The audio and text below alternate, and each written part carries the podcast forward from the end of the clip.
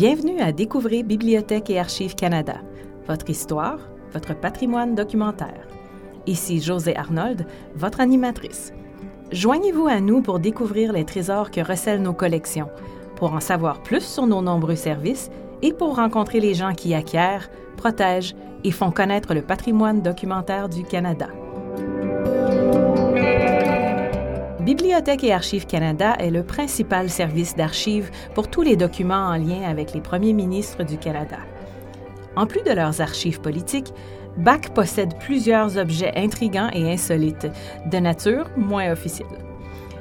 Une nouvelle exposition mise sur pied par Megan Scanlon, invitée pour la cinquième fois à notre balado, et Madeleine Trudeau, elle aussi employée de BAC, rassemble des œuvres d'art, des artefacts, des documents, des objets des portraits et des photographies qui révèlent une facette peu connue mais fascinante de nos anciens premiers ministres. L'exposition intitulée Les premiers ministres et l'art, créateurs, collectionneurs et muses est en cours au 395 rue Wellington à Ottawa jusqu'au 3 décembre 2019.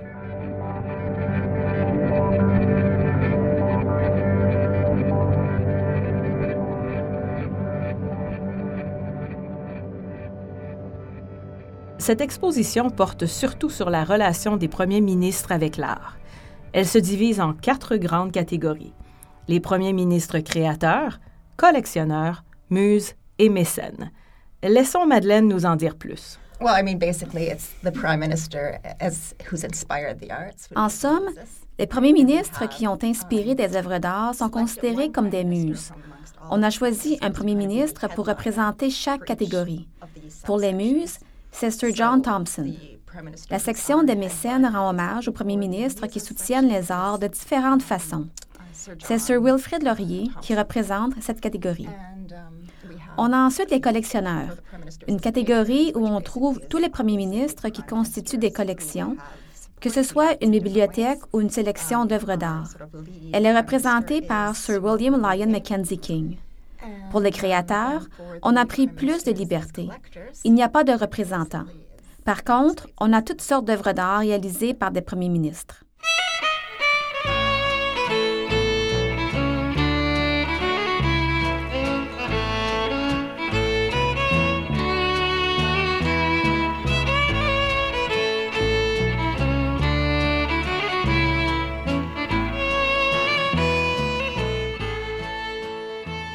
En 1967, le violonneux et compositeur canadien Graham Townsend a fait paraître son album Graham Townsend Salutes Canada's Prime Ministers. Nous allons en écouter des extraits au cours de cet épisode. Voici un premier morceau, La vase de Sir John A. Macdonald.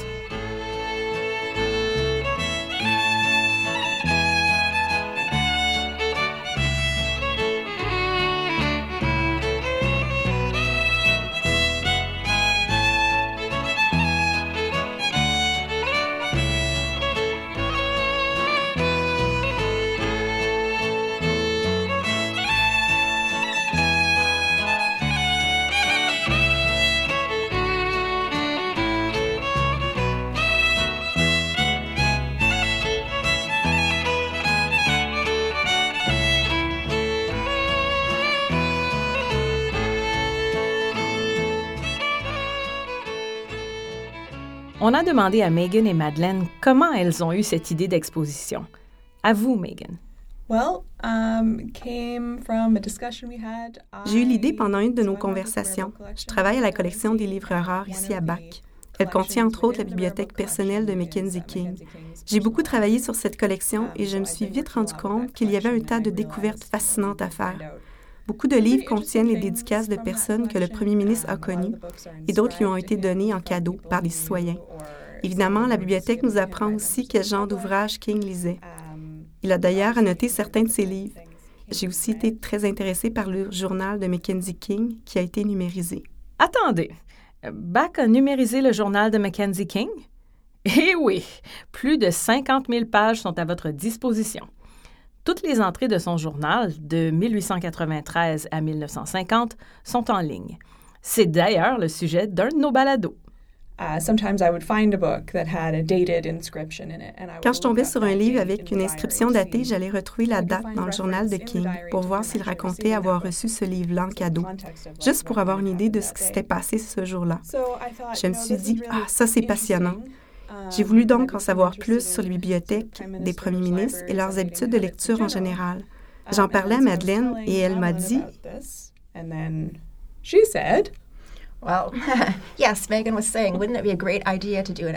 eh bien, oui. Megan m'a dit, ce serait génial de faire une exposition sur le sujet, non? Car elle sait que je travaille ici comme conservatrice. Je suis aussi spécialiste de la collection d'œuvres d'art. Je lui ai répondu que c'était très intéressant d'entendre ce qu'elle avait à dire sur la bibliothèque de William Lyon Mackenzie King, parce qu'il était aussi propriétaire d'une impressionnante collection d'œuvres d'art qui se trouve maintenant ici à Bac. Plus on en parlait, plus on se rendait compte qu'on avait énormément de matière sur Mackenzie King. Mais en poussant un peu plus loin, on a vu qu'il n'était pas le seul à avoir légué toutes sortes de documents intéressants. On s'est dit qu'on avait en main tous les ingrédients d'une très belle exposition.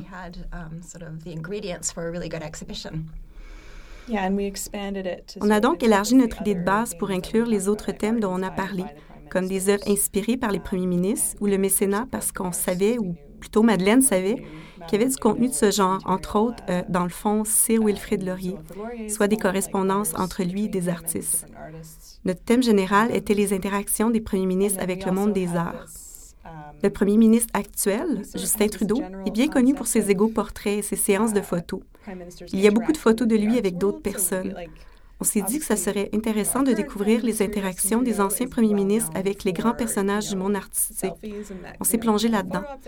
Plus on réfléchissait aux liens entre les premiers ministres et l'art, plus on trouvait des idées.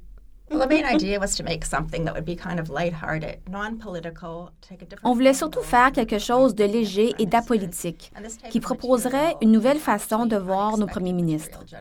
Ce sont des documents qu'on ne s'attend pas vraiment à trouver dans la collection de Bibliothèque et Archives Canada. C'est aussi l'occasion de montrer au public des archives qu'ils ne connaissaient probablement pas. La plupart des gens, quand ils imaginent la collection de Bibliothèque et Archives Canada, pensent probablement aux notes, aux procès-verbaux et aux documents politiques qui se trouvent dans le fonds officiel de nos premiers ministres.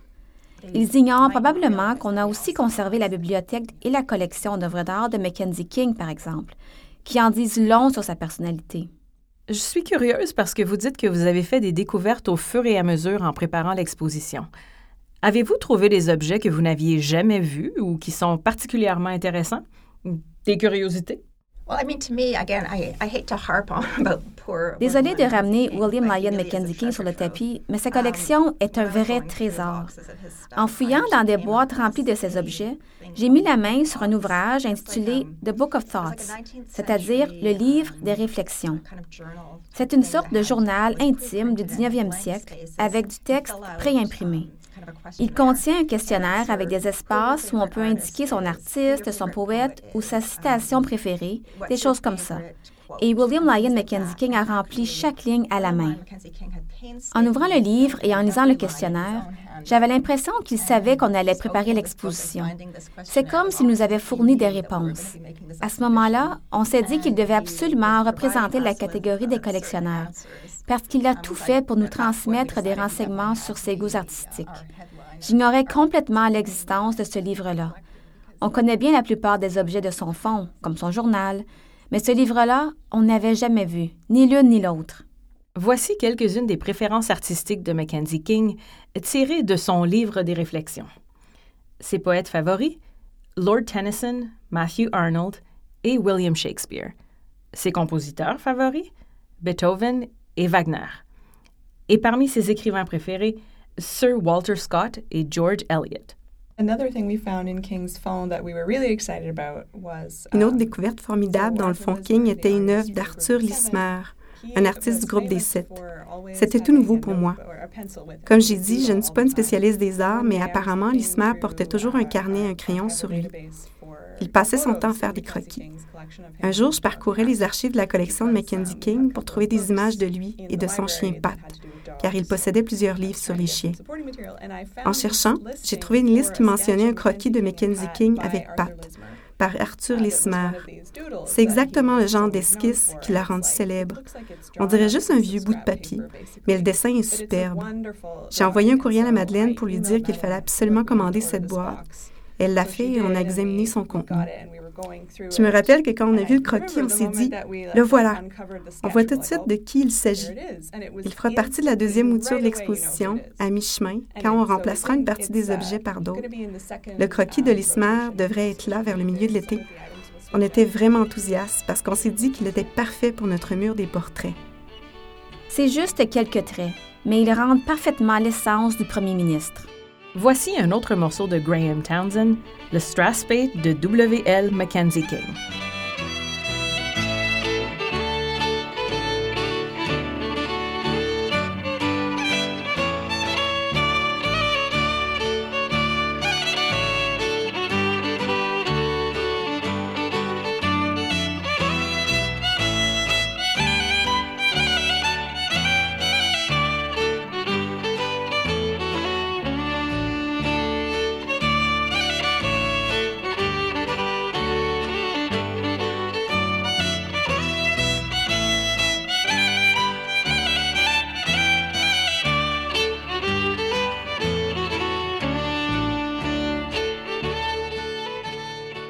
Nous avons posé une question sur les coulisses de l'exposition à Madeleine et Megan.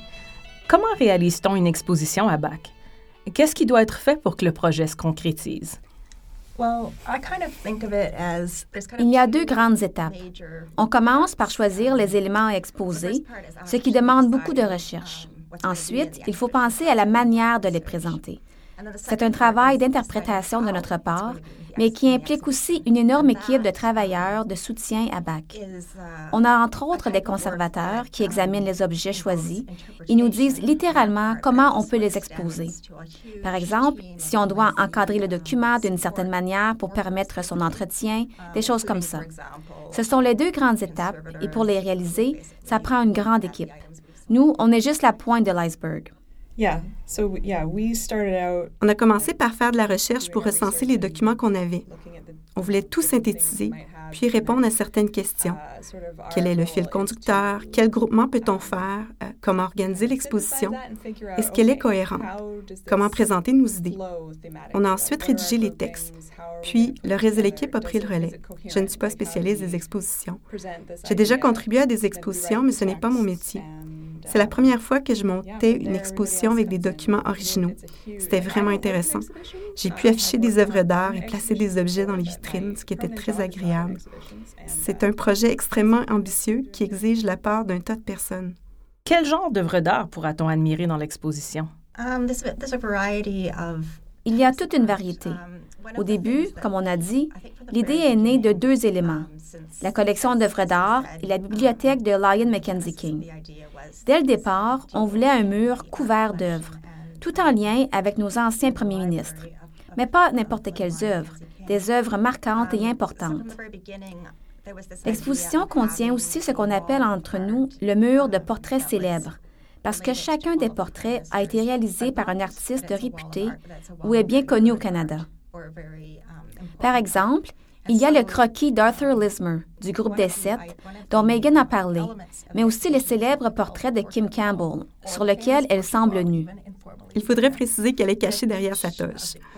En effet, on pourrait presque dire que ce mur est notre élément vedette. Enfin, une de nos deux vedettes. Il y a la magnifique reproduction de la bibliothèque de William Lyon Mackenzie King et le mur de portraits. Les portraits seront remplacés périodiquement parce qu'on en a trop. C'est une collection si riche. Une des versions de l'exposition va nous permettre de montrer plus d'œuvres. Comme je disais, le mur permet d'admirer des photos, des peintures à l'huile et des aquarelles qui sont fascinantes parce qu'elles montrent bien comment les premiers ministres ont inspiré les artistes. Il y a aussi des croquis au crayon. C'est vrai. Ça devait être difficile de faire des choix parmi tous les objets que vous vouliez montrer. Est-ce qu'il y a des documents intéressants qui n'ont pas été retenus? C'est toujours le cas quand on prépare une exposition. Il vient toujours un moment où il faut se dire, cet objet est magnifique, mais il faut le laisser de côté. C'est encore plus vrai à Bibliothèque et Archives Canada, car les collections sont immenses, de grande qualité et pleines de documents rares et importants. Par exemple, j'ai trouvé toute une série de caricatures réalisées par différents artistes montrant Pierre Trudeau en train de s'adonner à des activités artistiques comme la peinture, la danse et le dessin. Sans oublier le violoncelle. Oui, malheureusement, je n'ai pas pu les inclure. Elles seront quand même mises à l'honneur car je prépare un blog pour faire connaître ces magnifiques dessins. Mais dans ce cas-ci, on n'avait tout simplement pas de place. Il y a quand même quelques caricatures dans l'exposition et je vous invite à venir les voir. Il y en a une, entre autres, qui montre Pierre Trudeau en train d'exécuter une pirouette parfaitement réussie. Devant la reine, bien sûr. Oui, la reine l'observe et commente, mais je ne répéterai pas ce qu'elle dit. Oui, je pensais à ça, moi aussi. Au départ, on voulait donner des renseignements sur les mesures que les premiers ministres ont prises pendant leur mandat pour soutenir les arts. Finalement, on a décidé de laisser de côté tout ce qui concernait les activités politiques parce que c'est plus amusant de tout simplement. Préparer une exposition apolitique. Oui, montrer le côté moins officiel. C'est pareil pour les mécènes. On avait beaucoup de correspondance entre Wilfrid Laurier et le célèbre artiste québécois Suzor Côté. Il y avait tellement de choix.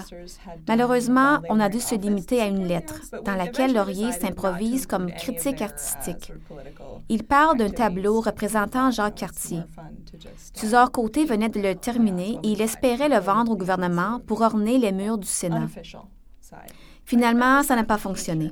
Wilfrid Laurier a pris le temps d'écrire à Suzor Côté pour formuler des commentaires constructifs. Il explique, par exemple, que le Jacques Cartier du tableau est un peu trop séduisant. Il suggère des modifications, des choses comme ça. Malheureusement, j'ai seulement pu utiliser un extrait du document, mais il y a toutes sortes de lettres extraordinaires comme celle-là. Madeleine parle ici de Marc-Aurel de Foix Suzor Côté, peintre et sculpteur canadien-français. Encore un détail. Au départ, quand on parlait des bibliothèques et des habitudes de lecture des premiers ministres, j'ai eu l'idée de compiler leurs références littéraires. Par exemple, s'ils avaient glissé une citation de roman dans un discours, quelque chose du genre. On manquait de place, malheureusement, mais j'ai beaucoup aimé faire cette recherche-là. Évidemment, il y a une question qu'on me pose depuis que l'exposition est ouverte au public. Où est la robe Trudeau? C'est un des joyaux de notre collection. On a décidé de ne pas l'inclure parce qu'elle a récemment fait partie de plusieurs expositions à Ottawa et d'une autre exposition itinérante de Bach. C'est une robe en papier qui a été conçue pour l'équipe de Trudeau dans le cadre de sa première campagne électorale. Elle est ornée d'un superbe portrait. C'est une œuvre d'art magnifique qu'on peut porter. Mais on n'a pas négligé la mode pour autant.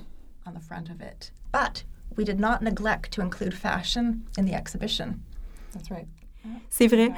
Paul Martin eut la gentillesse de nous prêter une chemise de la gamme Paul Martin canadienne. L'histoire, c'est qu'il existe une collection turque de vêtements bon marché appelée Paul Martin canadienne. En gros, l'homme qui l'a conçu cherchait un nom et il s'est mis à faire des recherches sur Google. Je ne sais pas exactement quel terme il a saisi, mais il est tombé sur le nom de Paul Martin et s'est dit Tiens, Paul Martin canadienne. Ça fait chic. C'est ce qu'il a choisi. Une des chemises est très, comment dire, éclatante. C'est une chemise bleu foncé ornée de motifs dorés et brillants. Ce sont des jaguars, finalement. Notre description dit chemise avec imprimé de tigre. Ce n'est pas tout à fait exact, on est désolé. Enfin, on a une photo de Paul Martin qui porte cette chemise-là. Je pense que M. Martin ne serait pas vexé si je disais que son style vestimentaire est généralement conservateur. Alors, ce n'est pas tout à fait son genre. En voyant la chemise, on ne se dit pas Ah oui, c'est Paul Martin tout craché. Elle fait désormais partie de l'exposition, c'est génial. C'est une anecdote vraiment drôle et on est très reconnaissante qu'il nous ait prêté cette chemise. À quelle occasion l'a-t-il portée? Je pense que c'était juste pour une séance photo avec McLean's. À mon avis, il ne l'a jamais mise pour un événement. Il a été très bon joueur. McLean's a rédigé un article sur la collection Paul Martin Canadian, avec une photo de Paul Martin dans cette chemise.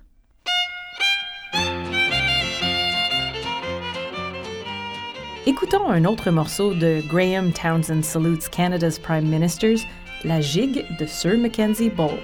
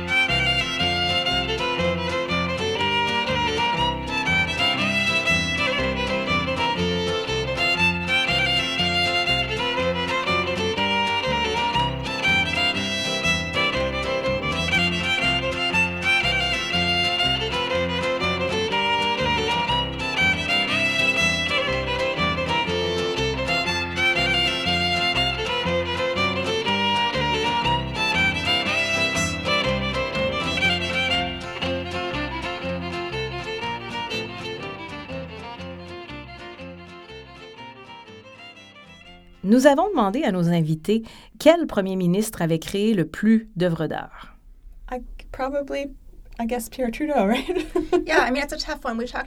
Probablement Pierre Trudeau? Oui, ce n'est pas une question facile.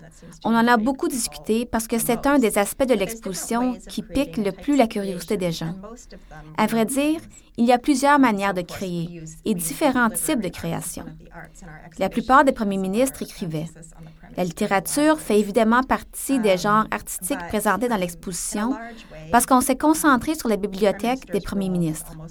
Mais en général, les premiers ministres ont plutôt joué le rôle de muse, de mécène et de collectionneur.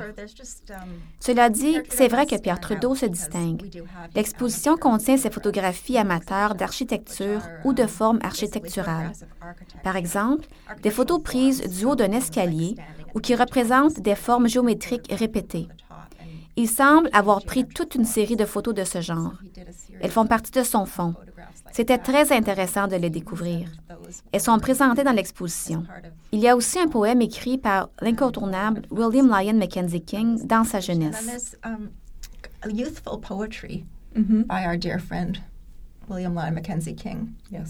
Il était particulièrement prolifique. Uh, oui, il consignait tout. Son fond, comme on disait, est d'une incroyable richesse. Il contient une foule de choses. J'aimerais aussi parler de deux autres premiers ministres. On sait tous que Stephen Harper est musicien. Je ne sais pas s'il est le seul parmi les premiers ministres, mais ça se pourrait. Mackenzie Bowell est un autre que je trouve intéressant parce qu'il a commencé sa carrière comme assistant chez un imprimeur. Je ne sais pas quel âge il avait. Il était probablement adolescent, sans doute responsable d'agencer les caractères et d'actionner la presse imprimée. Il devait toujours avoir les mains pleines d'encre. Vu que je travaille avec les livres rares, je considère l'imprimerie comme une forme d'art. Bowell a travaillé fort pour faire sa place. Il possédait d'ailleurs son propre journal avant de devenir premier ministre, ce que je trouve passionnant. Quand j'ai parlé de l'exposition à ma mère, il m'a dit que le plus intéressant, selon elle, était qu'Alexander Mackenzie avait été maçon en pierre avant de se lancer en politique. La maçonnerie n'est peut-être pas la première chose qui vient en tête quand on pense aux arts, mais Mackenzie travaillait avec ses mains. Il créait. C'est tout aussi intéressant selon moi. Comme ta mère disait, il y a toute une tradition derrière la maçonnerie écossaise. Certaines œuvres de maçonnerie sont extrêmement complexes, d'une grande beauté. D'ailleurs, on est en train d'en restaurer sur la colline du Parlement. Vous avez expliqué comment les premiers ministres créaient des œuvres d'art, inspiraient les artistes et collectionnaient leurs œuvres. Selon vous, qui a été le plus grand défenseur des arts? Je pense qu'on a tranché la question quand on se demandait qui allait représenter la catégorie des mécènes. On a choisi Sir Wilfrid Laurier parce que beaucoup d'artistes lui doivent leur carrière. J'ai déjà parlé du peintre César Côté, mais il y en a d'autres, bien sûr. Oui, comme la poète Pauline Johnson, aussi connue sous le nom de Teka Ion Wage. Laurier a écrit des lettres pour la présenter pendant qu'elle était en tournée en Europe, ce qui l'a vraiment aidé à entrer dans différents cercles et à faire des rencontres. Elle lui a écrit pour le remercier. Il y a aussi Eva Gauthier, une chanteuse d'opéra qui était la nièce de Laurier. Il a financé ses études en musique et elle est devenue une artiste très célèbre. C'est un autre grand nom. Oui, la première à interpréter des chansons de Gershwin. Exact, la première chanteuse classique. Pour en savoir plus, ou pour écouter les enregistrements d'Eva Gauthier, visitez la base de données du gramophone virtuel sur le site de BAC. Je sais qu'on n'arrête pas de parler de Mackenzie King, mais une des choses que je trouve les plus intéressantes, c'est que King soutenait Yusuf Karsh au début de sa carrière. C'est sans doute un des artistes canadiens les plus connus. C'est King qui a organisé la séance photo avec Churchill, pendant laquelle Karsh a pris son célèbre portrait. D'ailleurs, sur son site web, Karsh remercie King de lui avoir ouvert des portes. Il affirme aussi que le portrait de Churchill a été déterminant pour sa carrière. C'est une autre histoire passionnante. On va encore une fois se permettre de faire la promotion de notre balado. Tout un épisode est consacré à Yusuf Karsh, le célèbre photographe canadien dont parle Megan. Il faut retourner en arrière à l'épisode 23. On vous invite à le découvrir. Mais avant d'écouter ce balado, écoutez le reel de Sir Wilfrid Laurier, lui aussi par Graham Townsend.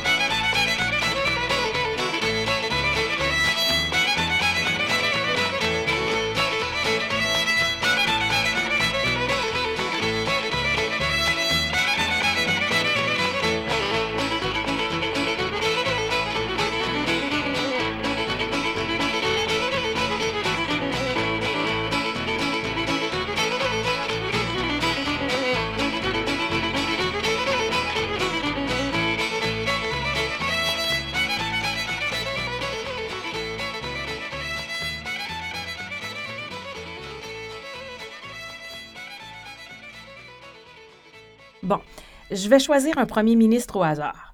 Voyons si vous pouvez me dire quelles œuvres le représentent dans l'exposition. Si on parlait d'Arthur Meehan. Well, uh, so Arthur Meehan, um, Arthur Meehan est un fervent admirateur de William Shakespeare. Il a même écrit un discours intitulé Le plus grand anglais de l'histoire pour expliquer que Shakespeare était justement le plus grand anglais que l'histoire ait connu. Ce discours est paru dans un livre dont Mackenzie King possédait une copie dans sa bibliothèque. Le livre de Meehan se trouve donc dans la partie consacrée à la bibliothèque de King. On a aussi dans notre collection un enregistrement audio de ce discours de Meehan. Je ne pense pas qu'on pourrait le trouver en magasin aujourd'hui, mais Bach en possède un enregistrement sur vinyle. Il me semble aussi un bonus pour votre prochain pub quiz, qu'Arthur Meehan est le seul premier ministre à avoir fait paraître un album, et c'est justement celui de ce discours. On voulait l'inclure, l'enregistrement audio du discours, à l'exposition, mais ce n'était pas possible. C'est donc surtout le livre qui est là pour représenter Arthur Meehan. Megan et Madeleine n'ont peut-être pas pu intégrer l'enregistrement du discours d'Arthur Meehan sur Shakespeare à leur exposition, mais notre équipe de production a réussi à le dénicher pour vous. Admittedly, there are imperfections in his writing. Sometimes he was hasty or careless, even once in a while inconsistent. But these things are only spots on the sun. Even when he's inartistic in his puns and quibbles, they're merely incident to the glorious freedom with which he traversed our world of fact and fancy. He swung through his task with a joyous strength and didn't always stop to complete the finishing and polishing. Let us look then at the biggest thing of all about him by common consent of leading critics of many nations, by an acclaim which can now be said to approach the universal, Shakespeare stands as the greatest intellect of whom we have record in the literature of the world. That I know is an assertion sweeping and challenging, but in its support one can call an array of witnesses more formidable than ever was gathered uh, to endorse any other verdict given on this earth as to the comparative achievements of men. Carlyle, Macaulay, Emerson, Browning, Juma, Gaiety, Ruskin, Oliver Wendell Holmes. And behind these the chorus of an unnumbered throng of lovers of literature everywhere.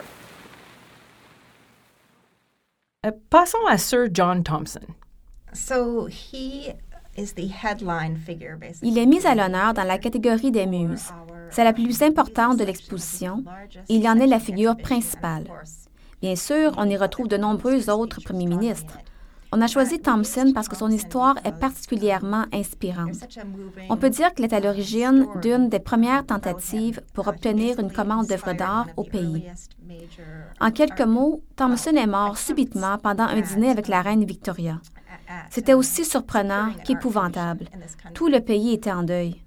La reine Victoria elle-même s'en est mêlée, bien sûr, vu que Thompson se trouvait en Angleterre. Elle tenait à lui témoigner tout le respect possible. Des funérailles ont été organisées par lui à Londres, en Angleterre. Non, excusez-moi, au château de Windsor. La reine elle-même a posé certains gestes. Par exemple, elle a placé la couronne sur le cercueil.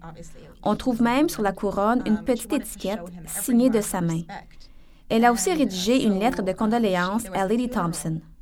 Le pays tout entier était en période de deuil national. C'est le genre de choses qui se produit encore parfois de nos jours. Ça donne une idée de ce que ça devait être. L'artiste Frederick Marlett Bell Smith a lui aussi été très touché par la nouvelle. Il a peut-être vu une occasion de propulser sa carrière artistique et d'obtenir une commande de la part du gouvernement du Canada. Il peignait des tableaux en grand format et pensait réaliser une série de toiles représentant les funérailles de Thompson et l'arrivée de sa dépouille.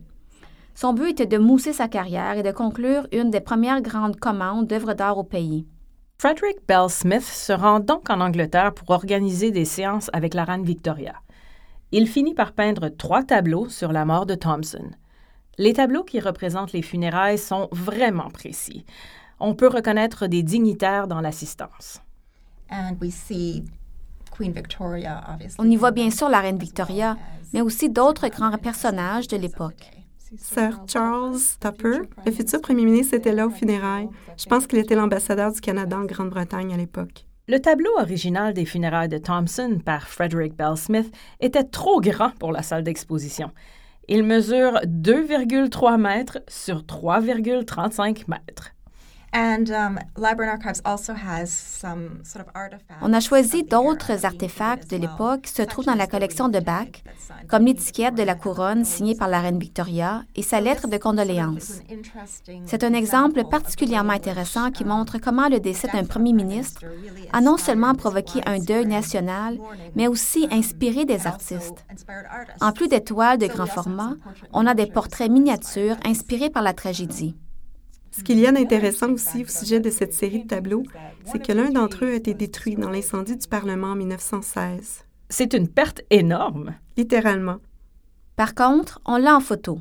On l'utilise en exposition pour donner une idée de l'effet que produisent les trois toiles réunies. Je pense que tu n'as pas encore précisé que la reine Victoria a expédié le corps de Thompson au Canada, à bord de son navire de guerre le plus rapide. Un des tableaux montre l'arrivée du navire à Halifax. En fait, c'est celui qui a été détruit.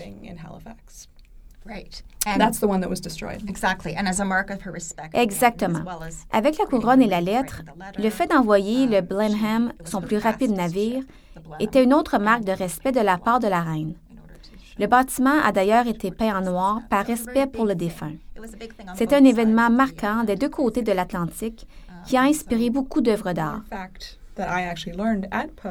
Voici une autre anecdote apprise pendant un pub quiz. Quand Sir Charles Tupper est décédé en Angleterre, c'est également le Blenheim qui a ramené sa dépouille.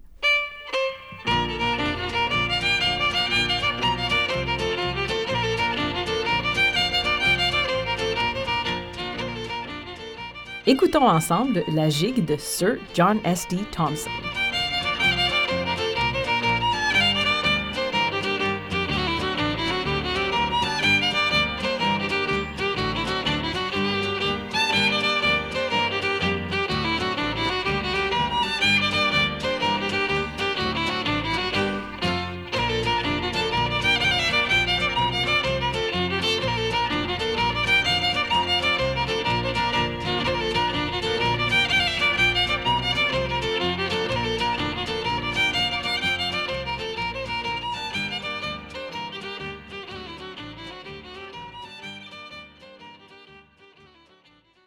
Jean Chrétien? Il figure sur le mur des portraits. Il apparaît dans un portrait célèbre du photographe Andrew Danson, auteur de la série Unofficial Portrait. En résumé, le photographe laissait son appareil aux politiciens et leur demandait de faire leur propre portrait. Pour Jean Chrétien, vous avez peut-être déjà vu une photo de lui faisant le salut des scouts. C'est celle-là. On a aussi sur le mur des célébrités une photo de Jean Chrétien avec Dan Aykroyd qui est en train de jouer euh, quel instrument déjà? Euh, en tout cas, Jean Chrétien joue du trombone. Il est tromboniste amateur. Aykroyd joue du saxophone. Saxophone? Euh, The Blues Brothers, c'est ça. On peut les admirer sur notre mur des célébrités aux côtés des photos de Pierre Trudeau avec John Lennon et Yoko Ono, de Mackenzie King avec Shirley Temple et de Paul Martin avec Bono. Il existe aussi une photo de Jean Chrétien avec Bono, mais on ne l'a pas choisi. C'est un autre document qu'on a malheureusement dû laisser de côté. Sur la photo, Jean Chrétien porte les lunettes de soleil de Bono.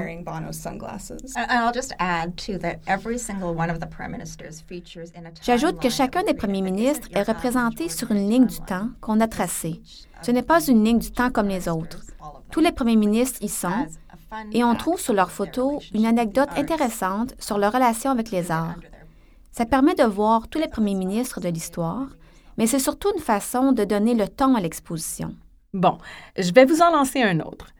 Pouvez-vous me dire quelle œuvre d'art se rapporte à John Diefenbaker? Qu'est-ce qu'il représente dans l'exposition?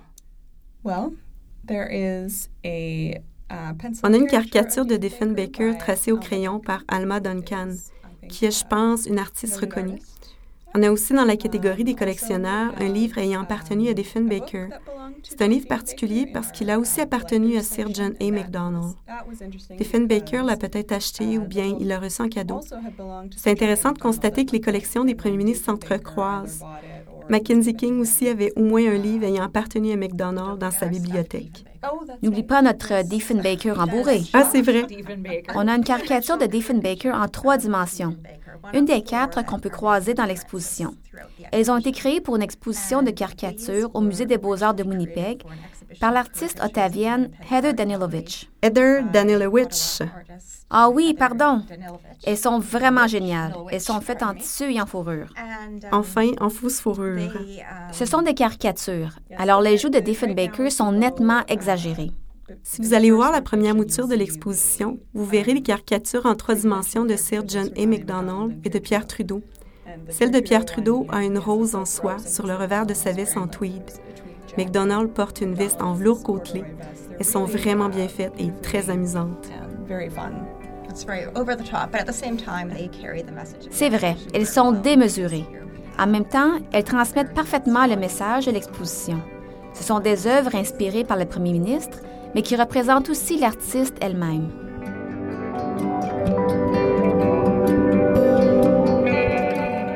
L'exposition Les premiers ministres et l'art, créateurs, collectionneurs et muses est à l'affiche jusqu'au 3 décembre 2019 au 395 rue Wellington à Ottawa. L'entrée est gratuite. Si vous désirez en savoir plus sur les premiers ministres à Bibliothèque et Archives Canada, visitez notre site web à bac-lac.gc.ca. Merci d'avoir été des nôtres. Ici José Arnold, votre animatrice. C'était Découvrez Bibliothèque et Archives Canada, votre fenêtre sur l'histoire, la littérature et la culture canadienne. Un merci tout spécial à nos invités d'aujourd'hui, Madeleine Trudeau et Megan Scanlon. Merci aussi à Karen Brisson et Maude Emmanuel Lambert pour leur contribution à cet épisode.